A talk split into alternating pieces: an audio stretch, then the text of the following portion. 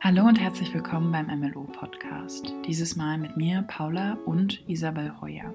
Isabel ist Gründerin und Unternehmerin und setzt sich seit über zehn Jahren für Gleichstellung und Vielfalt in der Arbeitswelt ein. Ursprünglich aus Dessau lebt sie seit längerem mit ihrer Familie in der Nähe von München. Wir sprechen mit ihr über ihren Werdegang, das Panda Women Leadership Network, das sie mitgegründet hat, und wie sie Unternehmen berät, ihre Kultur zu verändern und damit Chancengleichheit für alle Mitarbeitenden zu schaffen. Isabel wird außerdem mit einer Keynote bei einem M5-Symposium am 17. und 18. November in Erfurt dabei sein. In einer früheren Folge hatten wir bereits über die Konferenz zur Vernetzung von jungen Menschen für junge Menschen gesprochen, also falls ihr mehr dazu erfahren wollt, hört gerne mal rein. Denn auch wir werden beim diesjährigen Symposium dabei sein und freuen uns, einige von euch dort vielleicht zu treffen. Tickets gibt es online auf der Website des N5-Symposiums. Jetzt aber erstmal viel Spaß beim Hören, denn was uns dort bei Isabels Keynote erwartet, haben wir sie natürlich auch gefragt. Was verbinde ich mit dem Osten? Also ähm, da komme ich her. Damit verbinde ich bis heute Heimat, Zuhause, ähm, auch irgendwie, das sind meine Leute. Und obwohl ich jetzt ähm, eigentlich schon, ich muss gerade mal überlegen, ich glaube, ich wohne schon länger jetzt im Westen tatsächlich, als ich im Osten wohne. Äh, nichtsdestotrotz identifiziere ich mich nach wie vor ganz eindeutig als Ossi. Mhm. Und wo bist du aufgewachsen? Ich bin in Dessau aufgewachsen und ähm, habe da ähm, gewohnt und gelebt, bis ich so 19 war. Ähm, also bis ich, bis ich nach dem Abi in, erst ins Ausland gegangen bin und dann ähm, zum Studium, zunächst nach Berlin, später nach München. Also habe da im Prinzip meine gesamte Kindheit und Jugend verbracht. Äh, bin dort aufgewachsen mit meinen Eltern, äh, meiner Schwester, meiner kleineren Schwester. Und meine Großeltern haben dort gelebt und wir haben auch alle nicht weit voneinander weggelebt. Also ähm, das ist tatsächlich so bis heute auch so meine Heimatstadt, mein Zuhause. Und inwiefern war die Unterscheidung Ost-West oder Ost-West-Unterschiede oder hm, das Ost-West-Verhältnis relevant, während du da aufgewachsen bist? Oder innerhalb deiner Familie war das ein Diskussionsthema oder in der Schule? Naja, zunächst mal gar nicht. Ich habe ja tatsächlich noch ähm, einige Zeit in der DDR gelebt. Also ich, ähm, als ich, äh, als die Mauer gefallen ist, war ich elf. Das heißt, ich bin in der DDR in die Kinderkrippe, in den Kindergarten, äh, in die Schule gegangen ähm, da gab es ja auch diese Unterscheidung Grundschule und jetzt wie jetzt weiterführende Schule noch nicht, sondern ich bin zunächst in die Schule gegangen, wo man bis zur 10. Klasse gelernt hat und habe dort bis zur, ich habe die fünfte Klasse sozusagen dort noch abgeschlossen. Ähm, und sechste war irgendwie so ein bisschen Übergangsphase und ab der siebten war ich dann auf dem Gymnasium. Also erst ab der siebten Klasse war sozusagen das neue Schulsystem dann etabliert. Mhm. Das heißt, ich war ähm, Jungpionierin, ich war Thälmann-Pionierin und ich habe sozusagen das, was man ähm, heute vielleicht eher so aus Filmen kennt oder was ihr vielleicht aus Filmen kennt und sowas, das ähm, habe ich da, das war, war meine Kindheit, äh, meine erste Schulzeit. Und insofern ähm, kam dieses ganze Thema Ost-West natürlich erst viel später, so ich sag mal so im jugendlichen Alter eigentlich. Ja, also ich kann mich noch, äh, kann mich an die Zeit auch sehr gut erinnern. Ähm, ich glaube, das war auch so im Wesentlichen eine sehr prägende Zeit. Äh, ich habe dann später auch auf den, die Unterscheidung oder den Vergleich gezogen, als meine eigenen Kinder in der Schule waren und ähm, habe dann eine sehr lebendige Erinnerung einfach an diese ganze Schulzeit, an die Dinge, die wir da so gemacht haben. Und ähm, kann mich auch noch sehr, sehr gut daran erinnern, wie nach dem Fall der Mauer, also sozusagen eigentlich direkt, glaube ich, am nächsten Tag, als das in den Nachrichten kam, ich mit meinem Papa in unserem Trabi äh, nach West-Berlin gefahren bin äh, nur mit meinem Papa, weil meine Schwester dann noch sehr klein war, die war dann noch kein Jahr alt. Und meine Mama ist mit, mit meiner Schwester zu Hause geblieben. Also das heißt, ähm, ich habe erstens eine sehr lebendige Erinnerung an meine Kindheit in der DDR ähm, und dann kam natürlich so diese Phase nach der Wende, die, ähm, ich glaube, die Erfahrung teile ich mit ganz vielen Leuten aus meiner Generation, die so für die Familie ja, einerseits wahnsinnig aufregend war, andererseits durchaus auch sehr schwer war mit Arbeitslosigkeit äh, meiner Mutter, meines Vaters, auch in unserer ganzen Familie. Ähm, und für mich persönlich war das aber, ich glaube, das war einfach eine wahnsinnig spannende Zeit. Also ich habe das auch ähm, überhaupt nicht negativ wahrgenommen, sondern vor allem, ähm, ehrlich gesagt, sehr, sehr aufregend. Und jetzt im Rückblick wo ich beginne, das seit einigen Jahren viel, viel mehr zu reflektieren, ähm, kann ich eigentlich für mich oder ich sage mal vielleicht auch für meine Generation, aber zunächst mal wirklich für mich persönlich sagen, dass diese Wende und diese Erfahrung in einem neuen System zu leben, dass die für mich halt zu einem sehr, sehr guten Zeitpunkt in meinem Leben kam, weil ich rückblickend sage, ich habe eigentlich aus beiden Systemen ähm, wirklich das Beste mitnehmen können. Mhm. Ähm, also das, äh, was, was meine ich mit das Beste? Ich meine damit, dass ich eine sehr behütete Kindheit hatte, die sehr, sehr frei war von irgendwie so materiellen Fragen. Mhm. Ähm, die jetzt, sage ich mal, zum Beispiel bei meinen Kindern, die hier in Bayern aufgewachsen sind, ähm, super präsent und prägnant waren. Und äh, eine Kindheit mit ganz viel Gemeinschaft, ähm, mit Eltern, die also da war nie viel Geld da, aber das galt ja für alle. Insofern war das äh, irgendwie kein herausragendes Merkmal oder in dem Sinne auch kein Nachteil. Ähm, aber es war, es gab auch keine Existenzangst. So, also ich habe da eine sehr behütete und ähm, total glückliche Kindheit gehabt und dann ähm, aber natürlich auch schon mitbekommen, was dieses System für Restriktionen hat einfach dadurch, dass man bestimmte Sachen in der Schule nicht sagen sollte, ähm, man nicht zeigen sollte, was man da vielleicht in einem Westpaket geschickt bekommen hat. Und also das war schon auf jeden Fall präsent und auch spürbar, aber für mich in diesem jungen Alter halt nicht in so einer negativen Ausprägung, wie das natürlich für viele der Fall war, die erwachsen waren zu der Zeit. Mhm. Und ähm, als dann diese Wende kam, dann gab es natürlich plötzlich unheimlich viele ja nicht nur neue Dinge und ähm, neue Orte, die man sehen konnte, sondern auch irre viele Möglichkeiten. Sodass ich, als ich dann aus der Schule rauskam, hatte ich, ähm, hatte ich die Möglichkeit, ins Ausland zu gehen, konnte mir das irgendwie selbst organisieren, selbst finanzieren. Also da war jetzt nie viel Geld da, um zu sagen, man finanziert das so von der Familie, aber es gab eben diese Möglichkeiten, wenn man das machen wollte und ich wollte mhm. das machen, dann kon konnte man das irgendwie hinkriegen. Und ähm, das meine ich damit, wenn ich sage, ich konnte so das Beste aus beiden Welten mitnehmen. Und das ist auch was, was mich bis heute enorm prägt. Also ich habe den Eindruck, ich merke jetzt erst, wie sehr. Mhm. Vielleicht auch mit der eigenen Elternrolle, ähm, wo man das so mehr beginnt zu reflektieren oder auch einfach im Rückblick, ähm, war das ein großes Glück in meinem Leben, dass, das, dass der Gang der Geschichte, sage ich mal, genauso war, wie er war.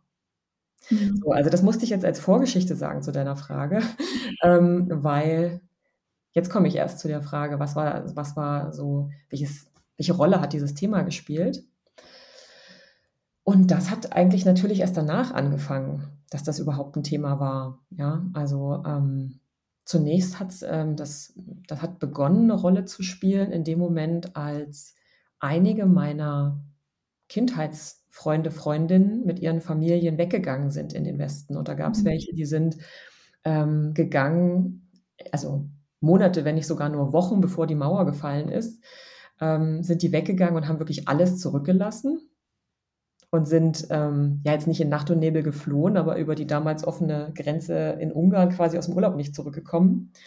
Und andere sind kurz nach der ähm, Wende einfach sozusagen offiziell umgezogen in den Westen. Und da hat das begonnen, ähm, eine Rolle zu spielen, weil erstens waren das recht viele. Also das war in jeder Schulklasse, in jedem Freundeskreis gab es da Menschen, die einfach weggegangen sind, äh, mit denen man teilweise dann in Kontakt geblieben ist und wo man auch gemerkt hat, ähm, ja, wie unterschiedlich einfach das, das Leben in Ost und West zu dem Zeitpunkt definitiv noch war. Es ist ja, es gibt ja bis heute Unterschiede, aber damals war das eben wirklich, ähm, die sind in eine andere Welt gezogen. Und ähm, da hat das halt begonnen, eine Rolle zu spielen. Das hat begonnen, eine Rolle zu spielen, als meine Eltern da selbst kurzfristig oder kurzzeitig mal äh, drüber nachgedacht haben. Mhm. Als wir einige dieser Freunde dann besucht hatten, die waren nach Bayern gezogen und meine Eltern sich da auch mal irgendwie mit dem Gedanken getragen haben oder zumindest mal umgeschaut haben, gäbe es da Arbeit und sowas. Ähm, dann aber doch zu Familien und Heimat verbunden waren, um das zu machen. Da gab es diese Diskussion. Ähm, und dann, ja, eigentlich ein großer Zeitsprung, weil ich den Eindruck habe, dann spielt es halt bis heute tatsächlich irgendwie eine sehr, sehr große Rolle. Jetzt leben wir selbst ähm, seit 23 Jahren, 22 Jahren fast hier in Bayern, sind natürlich regelmäßig zu Hause, die Familie besucht uns regelmäßig und ähm, da merkt man einfach bis heute, dass die Lebensrealitäten, obwohl sich da natürlich vieles angeglichen hat, aber sie sind immer noch sehr, sehr unterschiedlich. Mhm. Ja, und sie sind zum Beispiel auch für meine Kinder, ähm, die wahrscheinlich so in eurem Alter sind. Also meine Tochter wird 20, äh, mein Sohn wird in drei Tagen 23. Ähm, die merken das natürlich irgendwie auch ganz stark. Ja, also wir fahren zu Oma und Opa äh, nach Dessau. Das kennen die von Anfang an. Das ist für sie in dem Sinne auch Normalität. Aber gleichzeitig, ähm, wenn, ich, wenn ich da meine Kinder befrage, was die da so an Unterschieden wahrnehmen, dann nehmen die sehr viele Unterschiede wahr. Und insofern ist das einfach bis heute und seit wir selbst jetzt irgendwie im Westen leben, da kam eigentlich das Thema so in dem Sinne, dass man darüber nachdenkt, ähm, erst so richtig und ist auch noch präsent. Mhm. Hast du da Beispiele? Was sind das für Unterschiede, die deinen Kindern da auffallen? Das würde mich interessieren. Ähm, ja, also es ist, sage ich mal, so im, im Habitus. Also wie äh, sehen die Menschen aus? Was haben die an? Äh, wie reden die? Also Dialekt und sowas ist natürlich da auch eine Komponente. Mhm. Worüber reden sie? Mhm. Also ich ähm, so die Themen, äh, also die Kluft zwischen, ich sag mal, Dessau, was eine wirtschaftlich hat sich jetzt auch schon verändert, aber das war wirtschaftlich eine traditionell eher schwache Region. Ich habe ähm, vor vielen Jahren mal einen Spiegelartikel gelesen, dass das die Region war, die zeitweise die größte Abwanderungsrate aus ganz, in ganz Europa hatte. Mhm. So viele Menschen sind da einfach weggegangen nach dem, äh, nach dem Mauerfall, äh, weil die Perspektiven einfach so waren. Also das war ja auch der Grund, warum wir selbst weggegangen sind, auf der Suche nach, sage ich mal, Ausbildungs- und beruflichen Perspektiven. Ähm, und das meine ich so mit, und das ist halt bis heute spürbar und auch in den Themen, die die Menschen haben. Also so ganz, äh, was, was kann man sich leisten? Wohin fährt man in den Urlaub? Ähm, was schafft man sich an? Ob das irgendwie Möbel sind, Autos? Ähm, ist man in der Lage, irgendwie sich eine Wohnung zu kaufen, ein Haus zu bauen? Und da ist es hier, ähm, ich sag mal, das ist nach wie vor eigentlich ein äh, Kulturschock, in dem wir da sind. Ich meine, wir haben uns mittlerweile dran gewöhnt, aber ähm, der Lebensstandard ist schon immer noch extrem unterschiedlich. Und jetzt leben wir hier natürlich in der Nähe von München in einer besonders wohlhabenden Region in Deutschland. Das heißt, der Clash äh, könnte eigentlich kaum größer sein, wenn man jetzt mal so in Deutschland innerhalb vergleicht. Und das sind so die Sachen, die Ihnen da auffallen. Und eine Sache, das ist vielleicht auch noch so ein äh, interessanter Fakt. Ähm, meine Tochter hat mal gesagt, gibt es da eigentlich gar keine jungen Leute? Hm. Also, weil äh, es ist auch so, ich glaube, Suhl ist jetzt meines Wissens nach irgendwie gerade die älteste Stadt, aber Dessau kommt nicht weit dahinter mit einem unheimlich hohen Altersdurchschnitt. Ähm, und das sieht man auf den Straßen. Ja, also das ist ähm, eine unglaublich hohe Rentnerinnendichte. Die sollen ja da auch sein, aber es gibt einfach weniger jüngere, jüngere Menschen.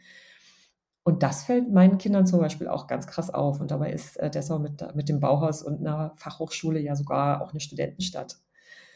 Ähm, von daher, das sind so die Sachen, die über die wir da auch öfter mal sprechen, ja. Also wenn wir dann zum Beispiel so im Auto sitzen, wieder nach Hause fahren, dann sind das so die Unterschiede, die ähm, da sehr wahrgenommen werden. Mhm. Und ähm, weil du schon gesagt hast, du hast die Wende schon auch als ähm, große Möglichkeitseröffnung gesehen für dich, als große Freiheit vielleicht auch. Ähm, hattest du in deiner Kindheit und Jugend schon eine Vorstellung davon, was du beruflich machen willst? Und hat sich das dann verändert durch die Wende? Ich meine, gut, mit elf Jahren hat man vielleicht noch nicht manche schon. Ähm, was war, genau, was waren da so die Vorstellungen und also es hat sich auf jeden Fall verändert. Ich kann nicht sagen, ob ähm, durch die Wende. Ich glaube, das war eher so, wie sich sowas halt verändert. Ja, ich wollte mhm. eigentlich immer ähm, Ärztin werden und in die Entwicklungshilfe nach Afrika gehen. Das ist echt wirklich so ein klischeehafter Klassiker, aber das wollte ich halt sehr lange werden. Und ähm, und das andere, was, was mir schon klar war, also was auch zum Beispiel in meiner Abi-Zeitung steht, das, da habe ich das eigentlich, da habe ich was anderes gesagt, einfach weil ich mir da vielleicht schon unsicher war, ob es das Richtige sein würde. Da habe ich gesagt, ich möchte Journalismus studieren. Und in die Richtung ging mein Studium dann auch. Ich habe Kommunikationswissenschaft studiert letztlich, ähm, interkulturelle Kommunikation und Russisch. Vielleicht auch äh, ein Fakt, äh, weil ich war tatsächlich der letzte Ostjahrgang, der Russisch noch als erste Fremdsprache hatte, ab der mhm. fünften Klasse. Äh, danach war das dann Englisch, in der, schon in der nächsten Stufe. Und ähm, also das andere, was mich immer sehr interessiert hat und bis heute sehr interessiert, war Sprache und alles, was damit zu tun hat. Das hat sich, glaube ich, nicht durch die Wende verändert, sondern eher durch, was ich nach meiner Schulzeit getan habe. Ich bin ein Jahr ähm, nach Frankreich als Au pair gegangen und danach ein Jahr äh, oder fast ein Jahr nach Russland und habe dort in einem Krankenhaus gearbeitet. Mhm. Und ähm, das war beide Male mit dem Wunsch verbunden, jeweils die Sprache zu lernen. Und der zweite Auslandsaufenthalt eben auch mit diesem Schauen, ist das was für mich? Dieses, ähm, also ich wollte immer Chirurgin werden. So. Und ähm, dann haben ein sehr guter Freund von mir, auch ein Klassenkamerad, bis heute einer meiner besten Freunde, wir haben das ähm, irgendwie selbst organisiert und sind dann unbezahlt ähm, nach Russland gegangen und haben uns da vorher durch irgendwelche Nebenjobs das zusammengespart. Haben beide in einem Krankenhaus gearbeitet, mit dem Ziel, Medizin zu studieren und haben es dann beide letztlich nicht gemacht. Mhm. Weil wir, ähm, glaube ich, aus verschiedenen Gründen einfach beide gemerkt haben, nee, was anderes ist dann, liegt uns ähm, doch eher. Mhm. Aber ich glaube, das hatte weniger mit der Wende zu tun, sondern eher so mit diesem normalen Reifungsprozess, den man da so durchlebt. Ja. ja. Okay. Ja, aber ganz schön mutig, äh, nach Russland zu gehen mit, ich weiß nicht, Anfang 20. Ja, ja mit, äh, genau, mit 19 äh, sind wir da hingegangen. Das, also das, wenn ich das mal erzähle, dann sagen das viele Leute, ich glaube, meine Mutter, ähm, ja, die fand das nicht mutig, die fand das einfach nur wahnsinnig und äh, war strikt dagegen. ähm, aber ich habe das damals nicht so empfunden, ehrlich gesagt. Also wir beide nicht. Wir waren da einfach, ähm, das war halt dieser Teil von, wir können das jetzt tun. Es gibt die, also nach Russland hätten wir natürlich in der DDR ehrlicherweise auch gehen können. ja, vielleicht wären wir dann, vielleicht hätten wir dann gerne woanders hingewollt. Ja. Ähm, nach Frankreich nicht so einfach, aber es war einfach so dieses, die Möglichkeit äh, zu sagen, ähm, das können wir jetzt machen und wir können erstmal so uns so ein bisschen umschauen und, und was anderes kennenlernen. Ähm, das wusste ich da schon sehr bewusst sehr zu schätzen. Also schon allein darum, weil bei diesem Frankreich-Aufenthalt ähm, meine Mutter einfach oft gesagt hat, boah, wenn ich das gekonnt hätte, mhm. ähm, das hätte ich super gerne auch gemacht. Ja, und diese Möglichkeit, die ja, stand nicht zur Debatte. Und da hatte ich, glaube ich, auch schon so ein bisschen das Gefühl, ich kann das jetzt machen. Ich habe das große Glück und die große Chance und ähm, das mache ich auf jeden Fall. Ja. Mhm, mhm. Ja, und wie war dann deine weitere berufliche Laufbahn? Also du hast Kommunikationswissenschaften studiert und äh, was mhm. hast du danach gemacht? Wo bist du hin? Also ich habe ähm, hab dann in Berlin angefangen zu studieren. Ähm, wie viele so aus meinem Umfeld oder aus meiner Klasse, so Leipzig, Berlin, waren da viele unterwegs äh, und sind auch heute noch dort. Und habe dann, ich hatte erst andere Fächer. Ich habe erst Französisch, Kommunikationswissenschaft und ähm, Komparatistik, also allgemeine und vergleichende Literaturwissenschaft studiert. Das habe ich aber, es war so diese Liebe zur Sprache und ich mhm. dachte, ähm, ich war immer hm, sehr, sehr, sehr gut in diesen ganzen Gedichtinterpretationen und alles, was man da so in mhm. Deutsch macht. Habe dann aber gemerkt, äh, dafür war ich nicht nerdig genug. Äh, so tief war ich dann doch nicht in der Sprache. Also das heißt, das habe ich ganz schnell nochmal gewechselt. Ich habe nicht hab nur zwei Semester in Berlin studiert. Ich war dann schwanger, ähm, habe dann zwei Urlaubssemester gemacht mit unserem Sohn damals und in dieser Zeit sind wir nach ähm, Bayern umgezogen. Einfach weil mein damaliger Freund, heutiger Mann, äh, da einen Job gefunden hat. Und für mich das relativ offen war. Also ich konnte in München irgendwie genauso gut weiter, weiter studieren und habe dann nochmal diesen Fachwechsel vorgenommen und dann eben Russisch interkulturelle Kommunikation und Kommunikationswissenschaft studiert. Ähm, dann habe ich noch unsere Tochter bekommen, nochmal zwei Urlaubssemester gemacht. Also es hat sich irgendwie alles so ein bisschen hingezogen. Als ich mein Studium endlich abgeschlossen habe, war unser Sohn neun. Das war definitiv nicht der Plan. Aber ich hab, bin dann neben dem Studium in den ersten Job eingestiegen. Mhm. Äh, der hat auch sehr viel mit dem zu tun, was ich heute mache. Ich habe dann angefangen, in einem sogenannten Exzellenznetzwerk für Führungskräfte zu arbeiten über ein Praktikum. Konnte mir überhaupt nichts darunter vorstellen, was das sein soll. Ich habe einfach ein Praktikum gesucht, da gab es eine Ausschreibung am schwarzen Brett in der Uni. Ich bin da hingegangen und dann fand ich, ach ja, das klingt ganz spannend ähm, und bin dann sieben Jahre dort geblieben. Also das heißt, ich habe dann äh, das Praktikum gemacht, danach einen Studentenjob, dann wurde das, hat sich das eigentlich immer mehr gedreht, dass ich zum Schluss eigentlich mehr oder weniger ganz normal gearbeitet habe und eben nebenbei das Studium dann noch abgeschlossen. Ähm, und mit Abschluss des Studiums bin ich da auch selbst in meine erste kleine ja, Führungsrolle in Anführungszeichen. Es war ein ganz kleines Team, aber ich konnte das Thema leiten, was ich damals begleitet habe. Und ähm, das war der Startschuss für das, was ich heute tue tatsächlich. Weil das war ein Netzwerk, ähm, in dem Frauen und Männer begleitet wurden in Führungskarrieren und das war auch meine Rolle. Also ich habe die Leute dort be begleitet, beraten, kann man sagen. Und auf der anderen Seite habe ich mit Unternehmen zusammengearbeitet und geholfen, bestimmte Positionen zu besetzen. Und in der Rolle war ich lange die einzige Frau im Team, ähm, die einzige Mutter im Team und, sage ich mal, so ein bisschen natürliche Ansprechperson für die Frauen in diesem Netzwerk.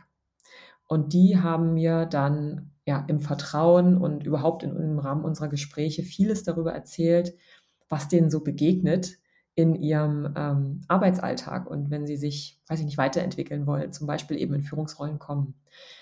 Und das war für mich, ich sage immer so im Nachhinein, so ein siebenjähriges ähm, Erweckungs- oder Sensibilisierungserlebnis, weil ich hatte dieses ganze Thema Gleichberechtigung ähm, in der Arbeitswelt überhaupt nicht auf dem Schirm. Und das hat sicherlich auch was mit meiner Ostherkunft zu tun, äh, weil ich natürlich immer aufgewachsen bin mit berufstätigen Großmüttern, mit einer berufstätigen Mutter. Und das war einfach äh, völlig normal, dass dort alle Mütter gearbeitet haben während dann das hier, als wir nach Bayern umgezogen sind, eben, ähm, ja, das war eben nicht normal.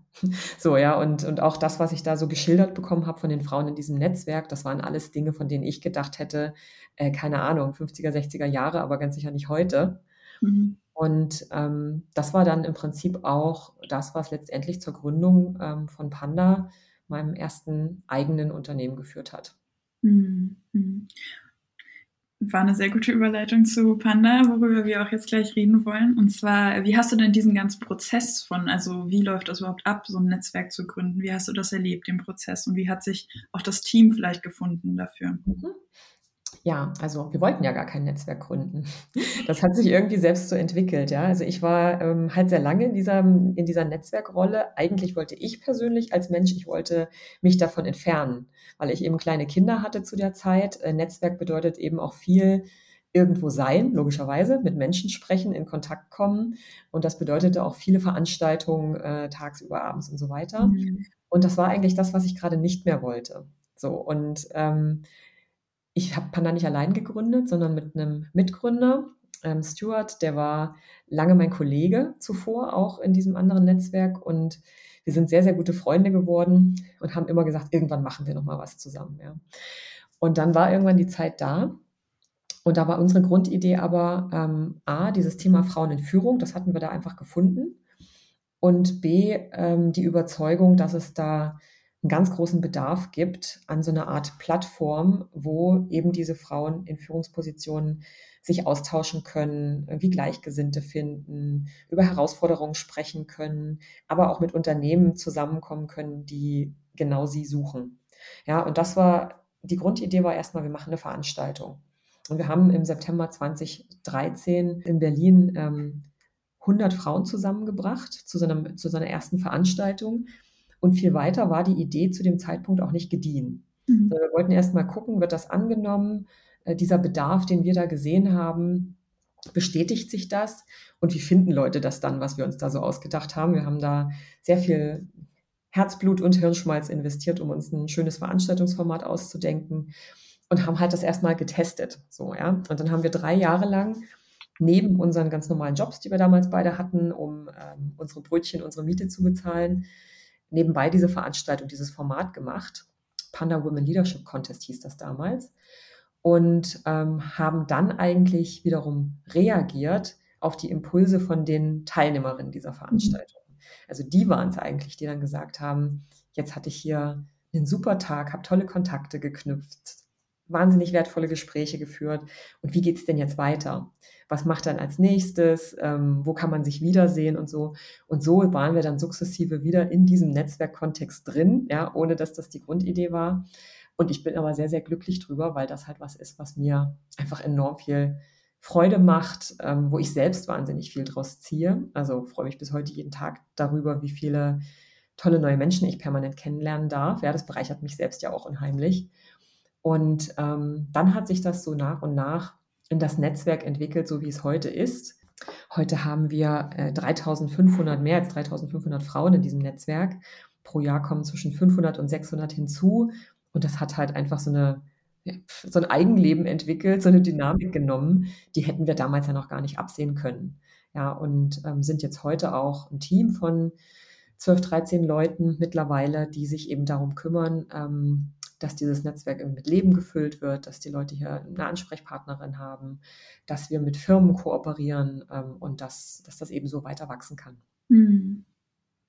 Wie würdest du denn die zentrale Mission von euch, also von Panda, zusammenfassen? Ja, ganz groß auf unserer Website steht ja dieses etwas plakative Ziel 50-50, äh, ja, also 50 Prozent Frauen in Führungspositionen. Das ist so die Vision, würde ich mal sagen.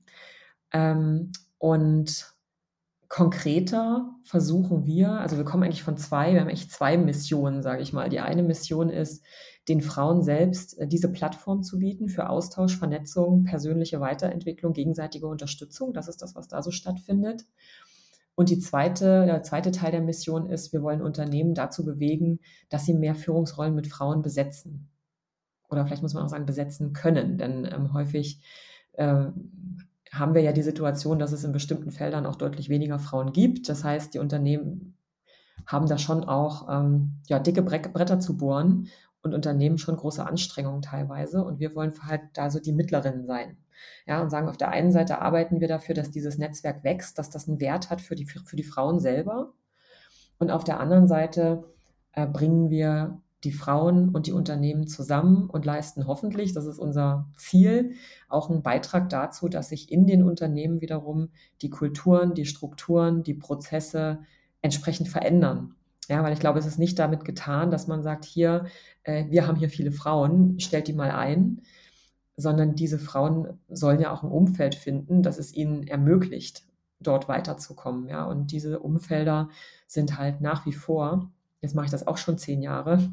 Ja, ähm, und in denen hat sich äh, unerfreulich wenig verändert daran. Diese Umfelder sind halt häufig auch noch nicht gegeben. Mhm.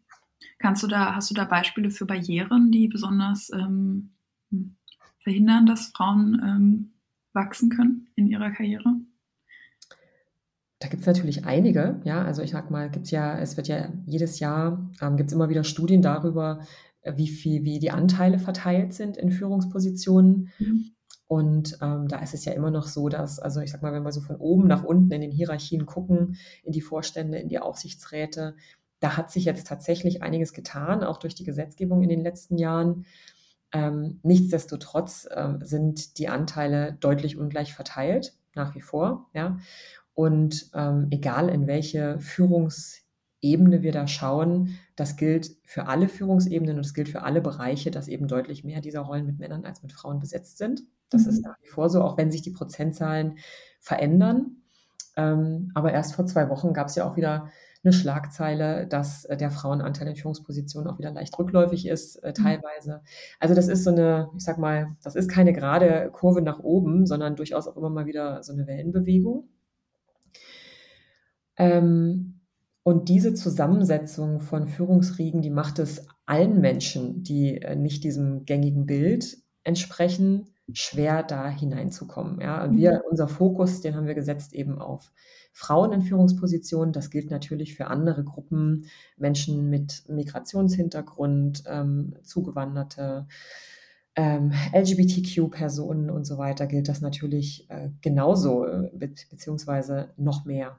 Hm. Spielt da vielleicht auch Ost-West eine Rolle? Also es, das ist ja auch immer wieder eine Diskussion. Ich meine, das ist jetzt nicht euer Hauptthema, wie du schon gesagt hast, Frauen, aber dass äh, viele Führungspositionen selbst in Ostdeutschland von eher westdeutsch, in Westdeutschland sozialisierten Personen besetzt sind. Das ist das eine, ja, also dass ja. sie mit westdeutsch ähm, sozialisierten Personen besetzt sind und dann eben auch vor allem wiederum mit westdeutsch sozialisierten Männern unter diesen Personen. Ja. Ähm, die Kluft ist nicht ganz so groß, ja. Also mhm. da ähm, es ja auch regelmäßig Erhebungen zu. Es gibt mehr Frauen in Führungspositionen im Osten. Ähm, der Gender Pay Gap ist kleiner und so weiter. Ähm, aber auch da ist jetzt keine, keine Ausgewogenheit erreicht. Und insofern, also spielt das eine Rolle? Ähm, ich denke ja. Also wir selbst als Panda-Netzwerk nehmen das durchaus auch in den Blick. Wir sind jetzt im November zum zweiten Mal ähm, im Bundeskanzleramt für so eine Diskussionsrunde zu genau diesem Thema zu Gast, auch auf Einladung des Ostbeauftragten der Bundesregierung. Da wird es auch um das Thema Frau Ostdeutsche, in Klammern Frauen in Führungspositionen gehen.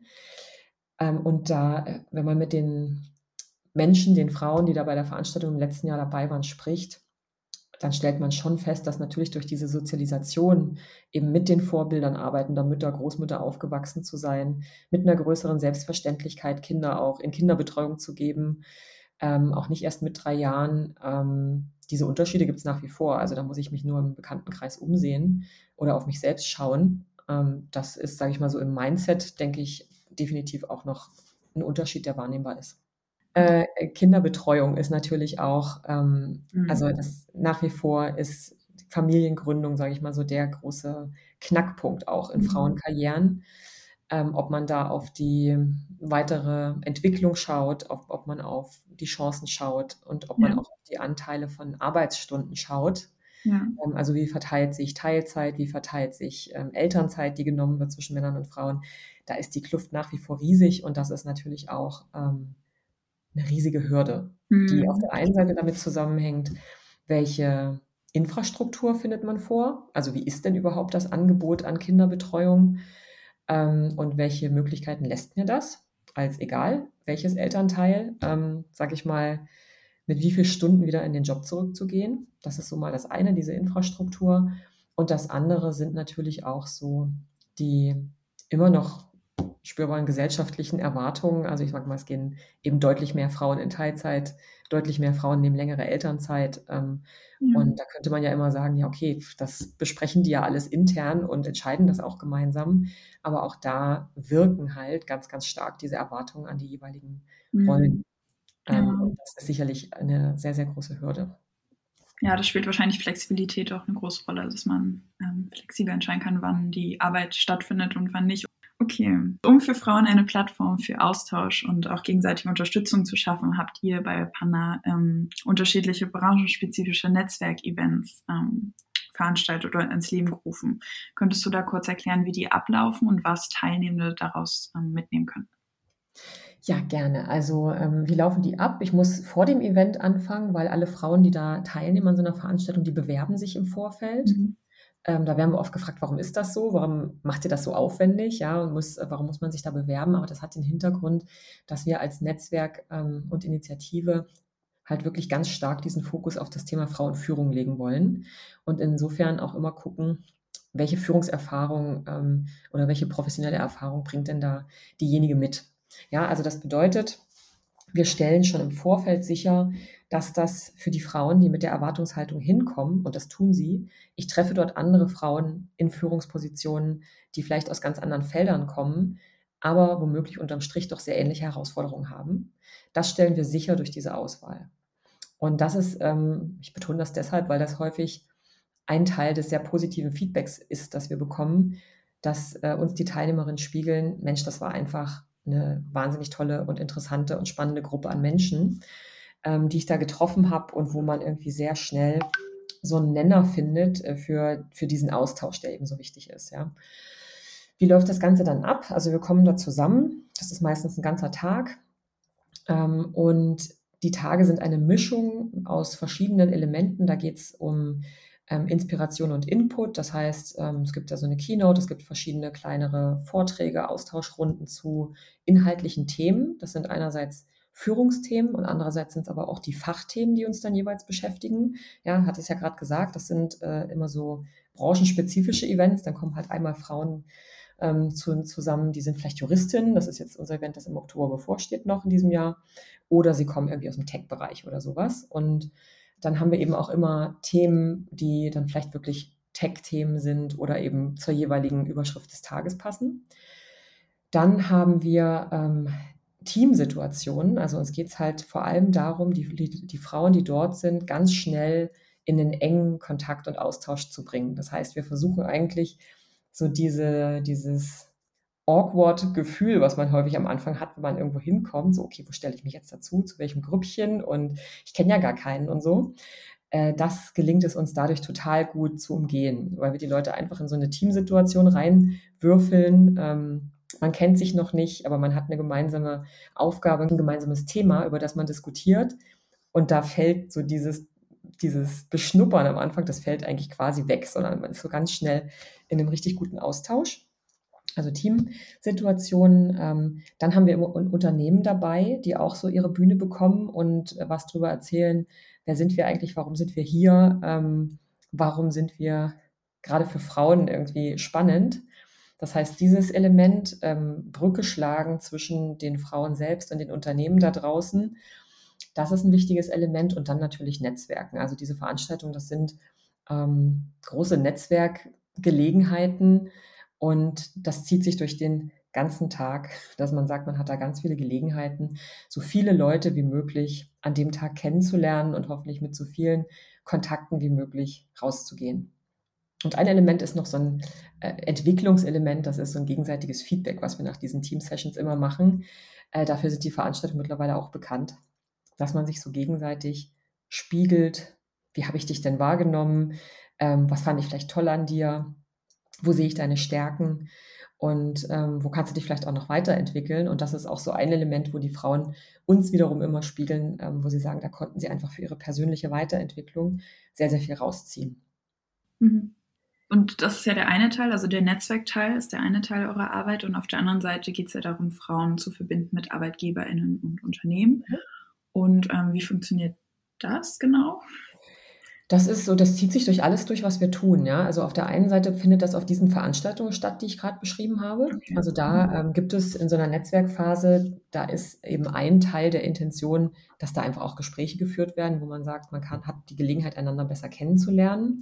Wenn es dann super läuft, ähm, dann finden sich da vielleicht auch Arbeitgeber und neues Teammitglied an solchen Tagen. Das kann passieren, auch wenn es gar nicht so im Mittelpunkt steht, aber das kommt vor.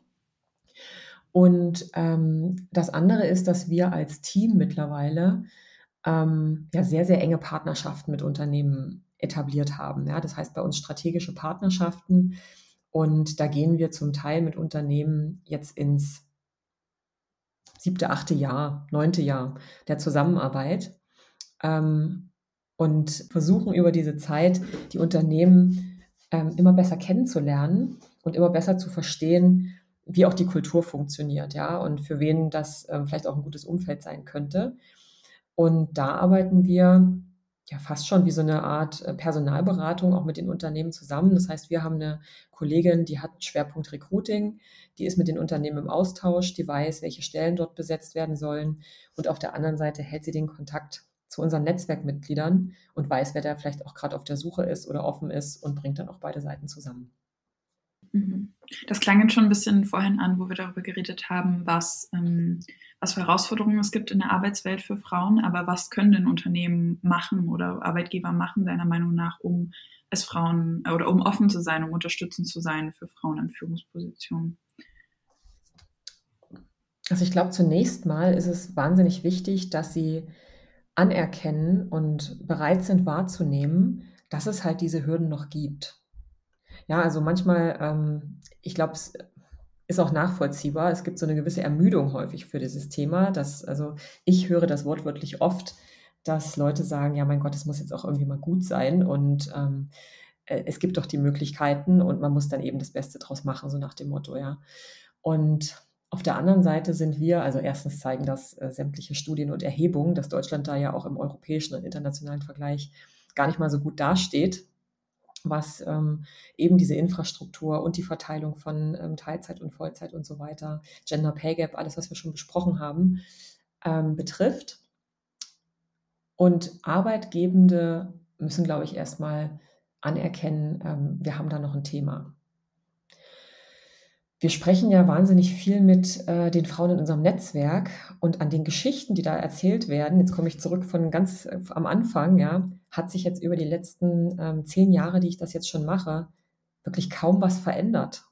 Ja, also es gibt, ich, ich war erst gestern auf einer großen Veranstaltung und habe ähm, wiederum eigentlich die, diese immer gleichen Gespräche geführt, wo, wo Frauen mir halt ähm, genau davon nach wie vor eigentlich im selben Wortlaut berichten, dass sie sagen, es gibt einfach das Bewusstsein gar nicht. Wenn ich als Frau in der Geschäftsführung neben lauter anderen Männern bin da, und ich habe ein kleines Kind, ähm, dass vielleicht die Meetings nicht abends stattfinden sollten oder irgendwelche Kundentermine. Ähm, und also ich glaube, das ist der erste Schritt. Das mhm. anzuerkennen und zuzuhören und bereit sein, das äh, zu glauben, dass es diese Hürden nach wie vor gibt, dass die empfunden werden, wahrgenommen werden und dass die ganz häufig auch dazu führen, dass Frauen dann das Unternehmen eben verlassen. Ja, und mhm. gerade jetzt in der Zeit, wo man sagt, da es gibt auch die Option, ähm, äh, zu anderen Arbeitgebern zu gehen, ähm, passiert das natürlich noch schneller, dass man sagt, nee, das, das muss ich mir nicht antun. Ja, so, also das ist, glaube ich, der erste sehr, sehr wichtige Schritt, ähm, weil davon abgesehen sind diese Daten und diese Erkenntnisse, die sind ja alle da. Ja, ja also dass man, sage ich mal, äh, dass es nicht sonderlich cool ist, un ungleich zu bezahlen äh, für dieselbe Position ähm, dass Leute irgendwie Privatleben und ähm, Arbeit unter einen Hut kriegen müssen und dass es dafür entsprechende Flexibilität, entsprechende Infrastruktur geben sollte, äh, dass Entscheidungen irgendwie besser werden und vielleicht auch besser Kunden, Kundinnenbedürfnisse abbilden, wenn nicht nur eine Gruppe an diesen Entscheidungen beteiligt ist. Das sind alles Sachen, ähm, da wird es einem schon selbst langweilig, sie zu wiederholen, weil das wissen mittlerweile, glaube ich, wirklich alle. Es geht, kommt eher um die, es kommt eher auf die Bereitschaft an, zu sagen, wir gehen das jetzt wirklich an und das wiederum ist eben alles andere als einfach. Ja, mhm. weil das, das ist mit viel Vermittlungsarbeit äh, verbunden. Äh, das muss man hier und da vielleicht erklären. Äh, da gibt es Widerstände in den Unternehmen, weil sich dann natürlich nicht alle darüber freuen, wenn man sagt, wir machen die Wege leichter für andere. Mhm. Und ähm, das ist durchaus ein großer Kraftakt für die Unternehmen. Mhm. Ja. Mhm. Und welche Grenzen siehst du im Hinblick auf ähm, eure Arbeit bei Panda und welche mh, hm, vielleicht auch Bedarfe? Also was kann euer Netzwerk vielleicht nicht leisten oder wo bräuchte man noch mehr Unterstützung? Ja, die Grenze ist halt genau das, ja. Also in dem Moment, wo jemand, wo ein Unternehmen jetzt auf uns zukommt ähm, und es aber gar nicht, sage ich mal, ein wirkliches und echtes und ernst genommenes Ziel ist, all das zu tun, was dafür nötig ist. Und ich wiederhole das nochmal, eben um die Kultur, die Strukturen und die Prozesse, die eben teilweise über Jahrzehnte gewachsen sind, ja. zu verändern. Äh, dann bringt auch eine Partnerschaft mit unserem Netzwerk nichts. Ja, also das, dann ist das natürlich Makulatur und ähm, diese Veränderungsbereitschaft, die muss eben im Unternehmen da sein. Und das ja. kann man im Zweifelsfall kann man es gar nicht feststellen weil ähm, die Menschen, mit denen wir zu tun haben, unsere Ansprechpersonen, das sind häufig Leute aus ähm, Personal ähm, und ja, also in aller Regel, äh, oder es sind eben Menschen aus unserem Netzwerk, Frauen aus unserem Netzwerk, die sich selbst unheimlich engagieren für diese Themen. Die haben das verstanden und die wollen das auch verändern. Mhm. Aber wenn das, ähm, sagen wir, von der Geschäftsleitung irgendwie so eher als Feigenblatt gesehen wird und man sagt ja bloß, ja, wir können da schon irgendwie was verändern, aber bitte bloß nicht zu viel, mhm. äh, dann ähm, können wir das von außen nicht verändern. Also das ist mal klar. Ja. ja also was wir tun können, ist äh, dafür sensibilisieren. Wir stärken die Frauen selbst, das ist unser Ansatz. Und wir begleiten und beraten ja Unternehmen auch, wenn es um diese Fragen geht. Also wie kann man es angehen? Die Veränderungsbereitschaft, die muss aber von innen kommen. Und ähm, wenn die nicht da ist, dann ist das eine Grenze und eine Hürde, da springen auch wir nicht drüber. Hm, hm. Ja. Gut, dann kommen wir auch schon langsam zum Abschluss. Und zwar bist du ja auch jetzt beim N5-Symposium dabei im November. Und da mhm. das würde uns interessieren, was denn BesucherInnen von deiner Keynote erwarten können und vielleicht auch, warum du dabei bist beim N5-Symposium. Ja, also ich muss vorweg schicken, diese Keynote ist noch nicht fertig. ich glaube, das ist auch, ähm, äh, das ist auch normal. Da mache ich mir demnächst meine Gedanken drüber. Ja. Aber so erste Gedanken habe ich dazu. Äh, warum bin ich dabei? Ähm, ja, mich interessiert das Thema äh, Ost-West seit einigen Jahren immer mehr. Also das, das finde ich selbst ehrlich gesagt total spannend, dass das ja vielleicht so mit fortschreitendem Lebensalter, ich bin äh, gestern 45 geworden, reflektiert man vielleicht irgendwie äh, die Herkunft und das, was einen geprägt hat, irgendwie ein bisschen mehr.